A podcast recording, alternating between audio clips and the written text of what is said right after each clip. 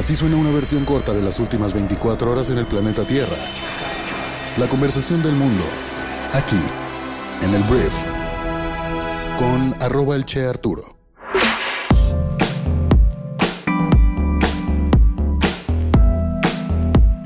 Muy buenos días, bienvenidas, bienvenidos a esto que es el Brief para este viernes primero de diciembre.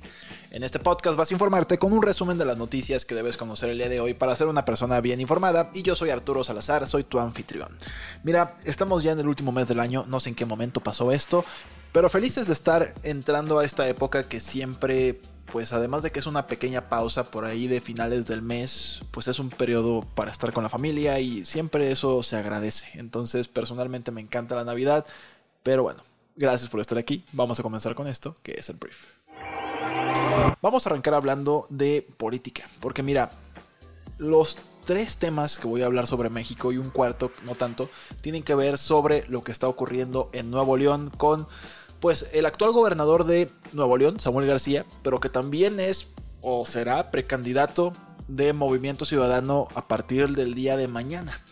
De entrada tengo que decir que el PRD, que es uno de los tres partidos que integran el Frente Amplio por México, junto con el PRI y el PAN, ayer solicitó al INE la cancelación del registro de Samuel García como precandidato presidencial de MC. Esto debido a que regresó a su cargo como gobernador de Nuevo León. Ángel Ávila, representante del partido ante INE, acusó al emesista de uso indebido de recursos públicos y de evidente transgresión a los principios de neutralidad, imparcialidad y equidad en la contienda por la presidencia de la República. El perradista afirmó que Samuel violó la Constitución porque no puede desempeñar el cargo de gobernador del estado de Nuevo León y al mismo tiempo ser precandidato a la presidencia de la República.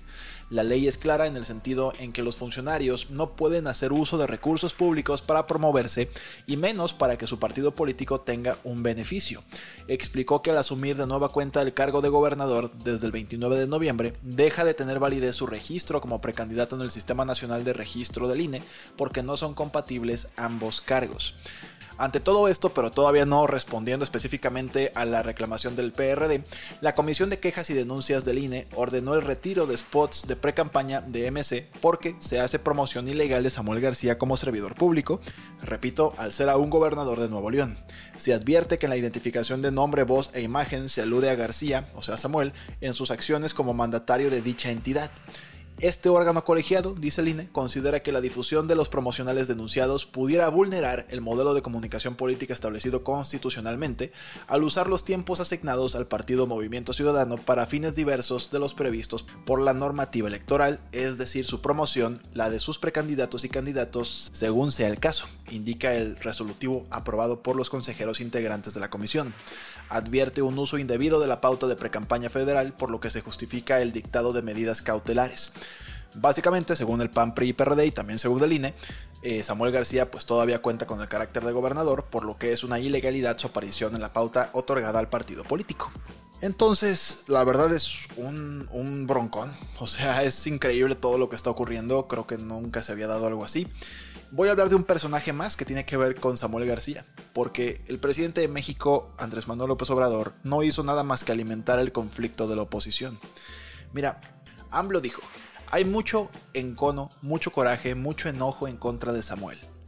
Y esa es la sorpresiva defensa que hizo AMLO de Samuel García.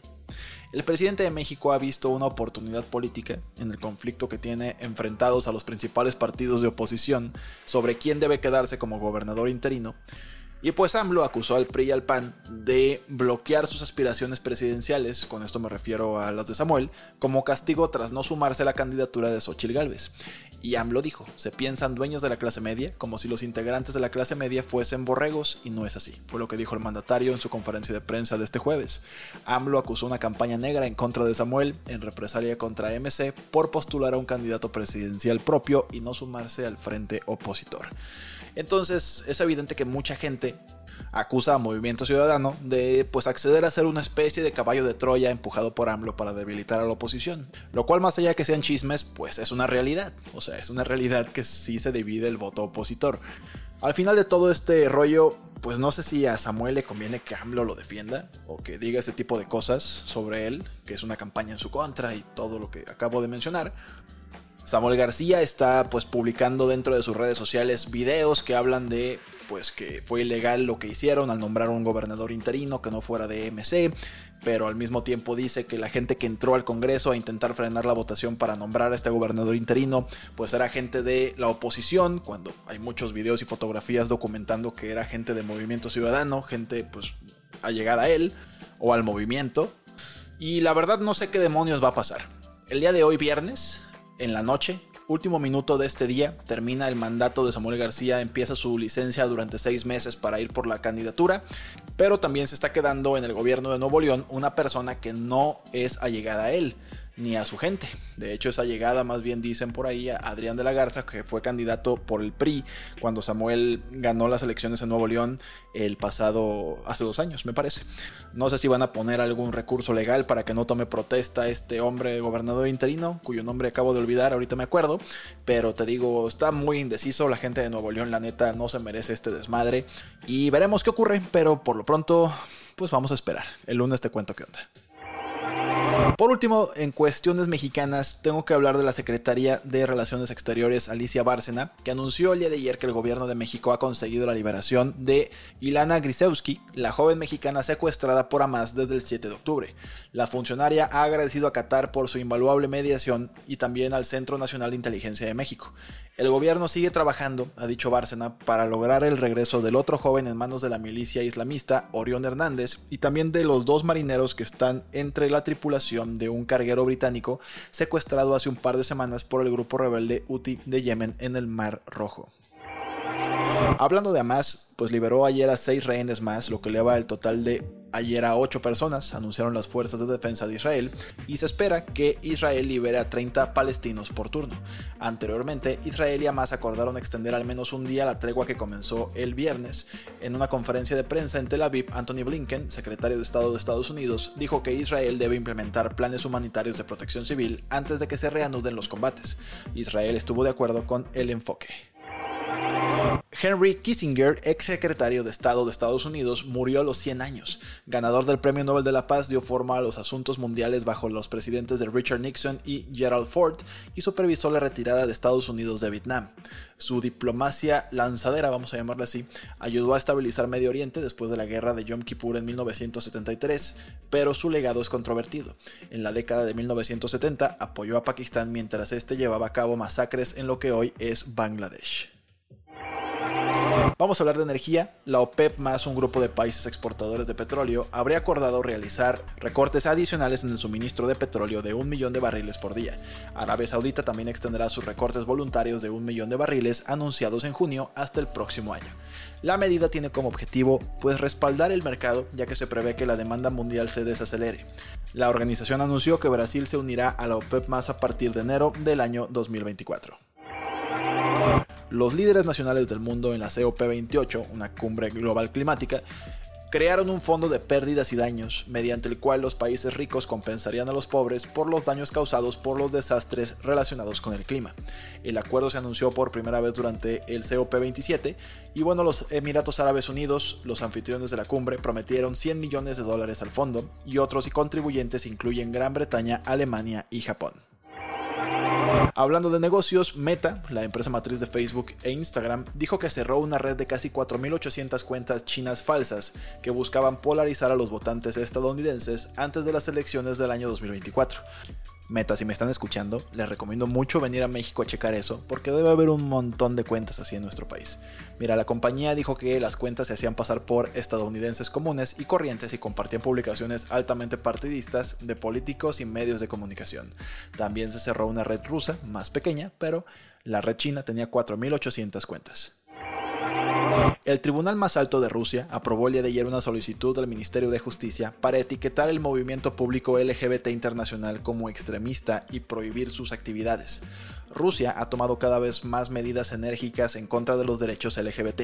En 2013 adoptó una ley que prohíbe la propaganda de relaciones sexuales no tradicionales dirigida a menores. La medida se amplió a todos los grupos de edad el año pasado, entonces Rusia cada vez menos liberal en ese sentido.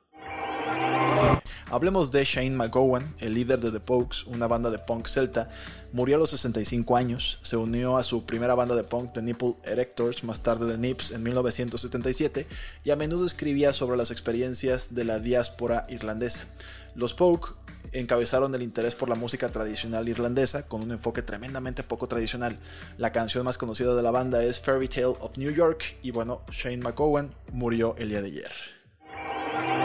Cuatro años después de su debut, el Tesla Cybertruck, la camioneta pickup, finalmente llegó a su primer grupo de clientes.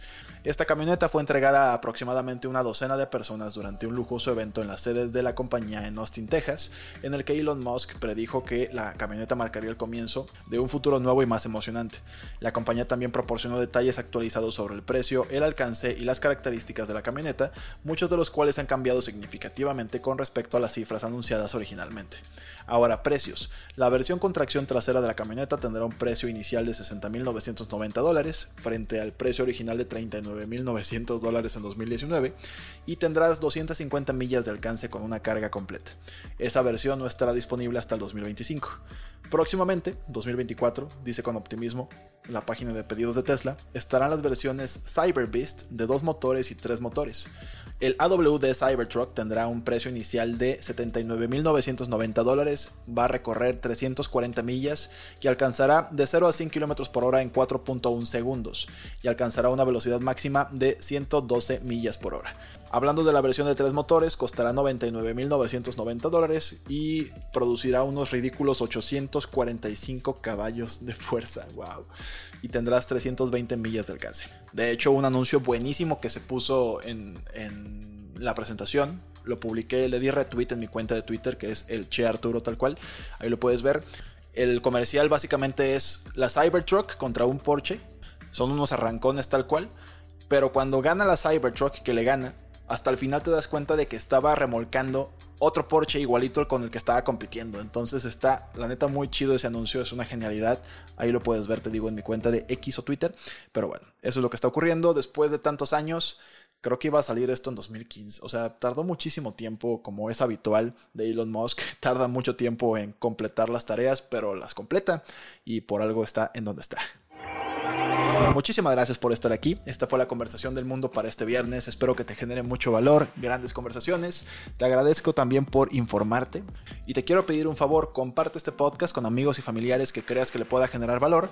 Me di cuenta de que el brief es compartido mucho a través de WhatsApp. El 60% de la gente que comparte el brief es a través de WhatsApp.